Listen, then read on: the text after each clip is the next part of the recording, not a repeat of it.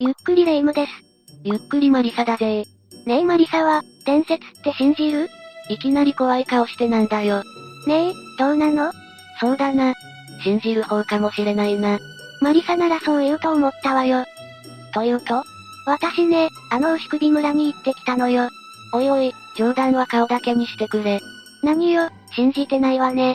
そんな話を信じろという方が、どうかしてるぜ。きっと変な村にでも迷い込んだんだろ。いいえ、あれは確かに牛首村だったわよ。だって、牛が何頭もいたんだから、それはただの牛がいる村じゃないかよ。あの村、牛首村じゃないのマリサに自慢できると思ったんだけどな。おそらく牛の多い、のどかな村ってところだな。だいたい、どこまで行ってきたんだよ。北海道よ。やっぱり牛の村だな、それ。そんなに牛首村について知りたいのなら、今回はじっくり解説してやろうかってことは、マリサは牛首村について知ってるってこと霊夢よりは知ってるぜ。てなわけで今回の解説は、あの恐ろしい伝説の村、牛首村について解説しよう。今回は3つの恐ろしい話をランキングにしている。心して聞いてくれよな。いよいよ牛首村について暴かれるのね。その前に牛首村が本当にあったかを話していこう。スタートからそんな情報を教えてくれるの霊夢は、牛首村がどこにあったのか知っているのかいや、それがどの辺にあるのかさっぱりなのよね実は、現在の石川県にある白山市白峰が、過去に牛首村と呼ばれていたという話があるんだ。じゃあ実在していた村ってことそう、実在していたんだ。さらには、牛首紬なんていう伝統工芸の織物まであるんだぜ。牛首紬。ずいぶんインパクトある織物だわねもともと、1159年の平治の乱で敗れた源氏の落人が、伝授したものが牛首紬だと言われている。落ちうどが流れ着いたってことは、牛首村に身を潜めていたってことでしょああ、だから牛首村という村はあまり目立たず、ひっそりとした村として浸透していったのかもしれないぜ。まあ名前も独特すぎて、あまりいい響きじゃないからね。さらに牛首村を恐怖の象徴にしたのが、伝承になっている牛の首だ。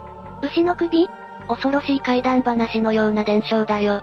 どんな話なのそれが、その伝承を聞いた人は、あまりの恐怖で身震いが止まらなくなり、3日も経たずに命を落としてしまうという内容らしいんだ。じゃあ、その内容を知る人は全員この世にいないってこと仮に生き残っても、正気を失い二度と元の姿には戻れない。なんて説もあるようだぜ。その内容がめちゃくちゃ気になるんですけど、実は、牛の首は正式な怪談話ではないんだ。どういうことこの話の怖いところは、聞いた人が命を落とすほど恐ろしいというところにある。じゃあ、その形が噂になって一人歩きしたってこといわば、都市伝説に近いのかもしれないな。でも、本当に牛首村という村が存在した。そうだ。しかも宇宙度が流れ着いた村だということで、伝説話とリンクしそうな雰囲気を醸し出しているわけだぜ。なるほど。そう考えると、どこまでが本当なのか、わからなくなってきちゃうわね。そこで今回は、牛首村に関連しているスポットを紹介していくぜ。どんなスポットが出てくるのかしら。第3位は、牛首トンネルだぜ。牛首という名前がついたトンネルがあるのね。ちょっと気持ち悪いな牛首トンネルは、石川県と富山県の県境にあるトンネルなんだ。あ、石川県って言ったら本物の牛首村があった場所だわ。じゃあ、何か関係していても不思議ではないわね。だが、牛首トンネルの正式な名称は、1928年に竣工された宮島隧道だと言われている。牛首トンネルではないのじゃあどうして牛首トンネルだなんて名前になったのかしら。まず、牛首トンネルとなった理由として、かつて牛首村を守っていたとされる、八坂神社の神様の御頭大王が始まりだとされている。へえ、牛首なんて恐ろしい名前は、その大王が由来だったのねゴズ大王は、頭の部分が牛で体が人間。まあギリシャ神話に出てくるミノタウロスみたいな感じだな。実際にそんな神様がいたら腰抜かしそうよ。その見た目から、ゴズ大王はとてつもなく、霊力が強い神様だとして知られていたそうだぜ。じゃあ、村やトンネルの守り神的な存在ってことになるけど、しかし、そうもうまくはいかない。というと、実は、牛首トンネルは石川県最強とも呼ばれる、心霊スポットだとして有名になっているからだ。な、なんとなく響きからそんな感じがしたけど。でも、どうして心霊スポット化してしまったの開通した当初は、もちろん心霊の噂はなかったそうだ。だが、今から40年以上前に起きた事件が関係しているんだ。事件なんだか怖そうな事件っぽいわね噂によれば、友人関係でトラブルを起こした男性が、人の命を奪った事件を起こしたそうでな。男性は己の罪に体操を悔やんで、結局、火だるまになりながら自ら命を絶ったそうだぜ。ええただ、事件はそれだけにとどまらず、なんとその男性の母親が息子がいなくなったことに絶望して、牛首トンネルの近くで自ら命を絶ったそうなんだ。それは、実際にあったとしたら、とてつもない怨念が立ち込めていそう。それからというもの、牛首トンネルは、心霊スポットとして全国的にも有名になってしまったんだ。それはなってもおかしくないわ。でも、事件は事件でしょ本当にお化けなんて出るのかしらカタカタ震えているぜ、レイム。実際に牛首トンネルを訪れた人が言うには、いかにも何かが出てきそうな物々しい雰囲気で、入らずに撤収する人が多いそうなんだ。それくらい気持ち悪い雰囲気をまとっているのね。そう言われている理由として、トンネル内にある地蔵が怪しいな。トンネルの中にお地蔵様がいるの超怖いんですけど、先ほど出てきた男性の母親の件があったことや、トンネル内の安全祈願という名目で、地蔵を置いたと言われている。だが、この地蔵も曰くつきだという話だけどな。聞かせてちょうだい。どうも最初は何でもなかったのに、気がつくと地蔵の目から赤い血のような液体が流れているそうだぜ。いやまあ、実際にその光景を見た人がいないから、単なる噂レベルだと思うけどな。な、ー、なんだ。驚かさないでよ。しかし、もっと恐ろしいのは、この地蔵には首がないことなんだ。いきなり変なこと言わないでよ。どうして首がないの罰当たりもいいところよ。なんでも、現在の地蔵は三代目らしいんだが、誰かの手によって首が取られてしまうという、悲劇が重なったそうだぜ。また新しい地蔵を置くのもキリがないと判断したのか、そのままにされているという話だ。取った首の行方が気になるけど、絶対たたりに合ってるわよ。首を取った人。まあ、いいことは起こらんだろうぜ。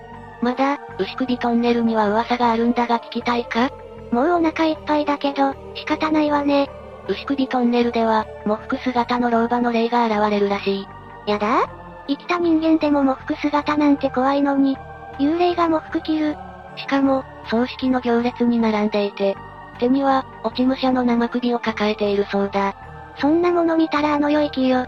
その光景を目にしたら、全速力で追いかけてくるそうだぜ。ごめんなさいごめんなさいごめんなさい。追いかけてこないでー。トンネルを抜けきれることができれば、それ以上は追いかけてこないそうだから安心しろ。その老婆って、自ら命を絶った男性の母親のことさあどうだろうな。だが、この老婆の霊なのかはわからないが、トンネルを訪れた人の車に乗ってくる。なんて噂もあるぜ。ええトンネルから出ちゃってるじゃん。牛首トンネルを代表する幽霊は、この老婆が多いな。それに、さっきの地蔵に対して、霊夢がたたりに合うなんて話していたが、あながちその話も本当かもしれないぞ。ってことはまさか、地蔵にいたずらをした人の多くが、たたりに合うと言われているからだぜ。やっぱり、有名なのは、地蔵に向かって小便をかけた不届き者が、次の日にドライブをしていたところ、ダムに転落したということがあった話だな。間違いなくたたりだわ。その事故で、同乗していた彼女が命を落としたそうだ。しかも本人じゃないところが怖い。現在、地蔵は姿を消し台座だけになっているそうだぜ。名残があるのも気持ち悪いわね。他にも牛首トンネルでは、いろんな心霊現象が噂されている。現在ではほとんど利用されていないトンネルということもあり、道も整備されていないという話だから、訪れることは控えてほしいぜ。幽霊も怖いけど、事故も怖いもんね。実は、この牛首トンネルは白峰村との関係はないとされている。由来は、トンネルの先にある津畑地区の、牛首地区が語源になっているそうだが、私はそれでも少しは関係しているのではないかと思ってるぜ。牛首って地名がたくさんあるのも気になるわね続いて第2位は、謎の神隠し事件だ。霊夢は、神隠しは信じるかいきなり何よ。でもこの世では不思議な出来事が多いからね。私は信じるかな次の話は、心霊スポットに遊びに来た女性二人が、神隠しにあったとされた事件に触れるぜ。心霊スポットで神隠し。それも牛首村に関係しているの心霊スポットというのは壺の光線と呼ばれている廃墟でな。ここは、あの映画牛首村の舞台になった場所なんだ。あ、知ってる。牛首村との関係というよりも、この壺の光線は昔から心霊スポットとして有名なんだ。その心霊スポットに女性二人が乗り込んだのね。事件があったのは1996年5月5日、富山県に在住の19歳の女性2人が、壺の光線を訪れた後に行方不明になってしまったんだ。女性たちは、友人に肝試しに行くと、ポケベルにメッセージを入れていたことで判明したんだぜ。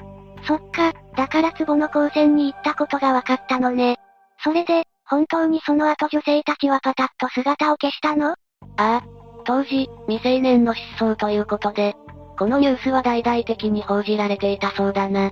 女性たちがいなくなる理由もわからないし心配よね。最後に女性たちが目撃されたのは、5月5日の22時頃、彼女たちの車が、国道8号線を大津方面へ走らせている姿だったらしい。じゃあ、間違いなく壺の光線まで行っていた。その少し後に友人にポケベルで連絡を入れていこう。音沙汰なしになったとされている。うーん。その後女性たちはどこに行ったんだろう。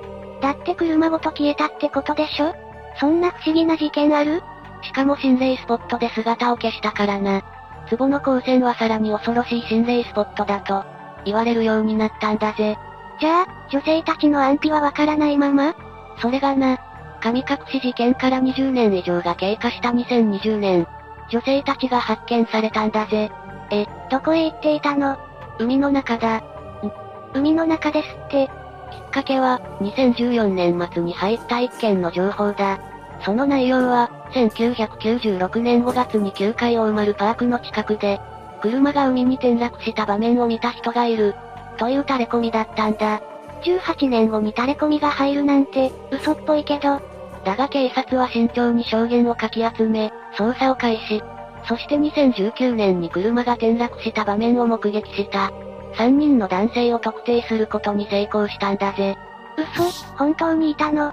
しかも3人もいたなんて、目撃者の3人は車に女性2人が乗っていることに気づいて、声をかけようとした途端、急に車がバックして海に転落した。という証言をしたそうだぜ。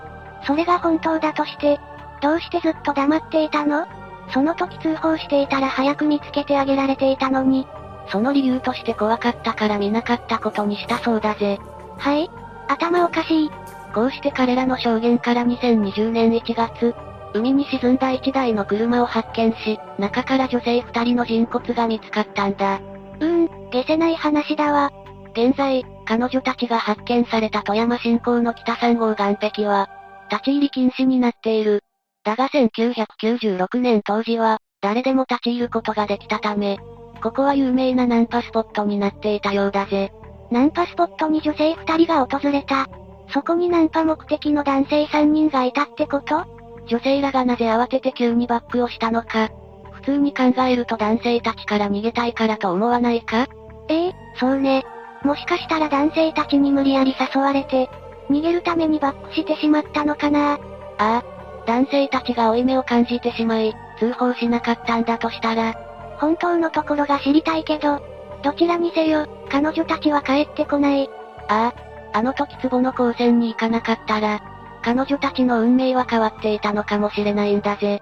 最後の第1位は、壺の光線の心霊現象だ。ここでは、心霊スポットだとされている。壺の光線にスポットを当てて話していくぜ。女性たちを神隠しにさせたい枠付きスポットになってしまったからね。壺の光線は富山県魚津市にある光線のことなんだ。薬師如来のお告げで見つけたとされている光線でな。胃腸の病気や神経痛、皮膚病、婦人病にまで、効果をもたらす、ありがたい光線らしい。へえ、そこだけ聞くとめちゃくちゃいいじゃない。そんな光線を目的としたホテルが建設された。それが1970年代に建てられたホテル壺野だぜ。壺の光線っていうのは、このホテル壺ののことなのね。ホテル壺野は、なかなか立派な施設でな。サファークラブや大型プール、レストランシアターなど、豪華絢爛なホテルとして賑わいを見せていたんだぜ。当時は、人気もあったホテルだったんでしょうねだが、ホテル坪野は1980年に破産申請をし、倒産。1993年には一部の施設は解体されたものの、本館は廃墟と化してしまったんだぜ。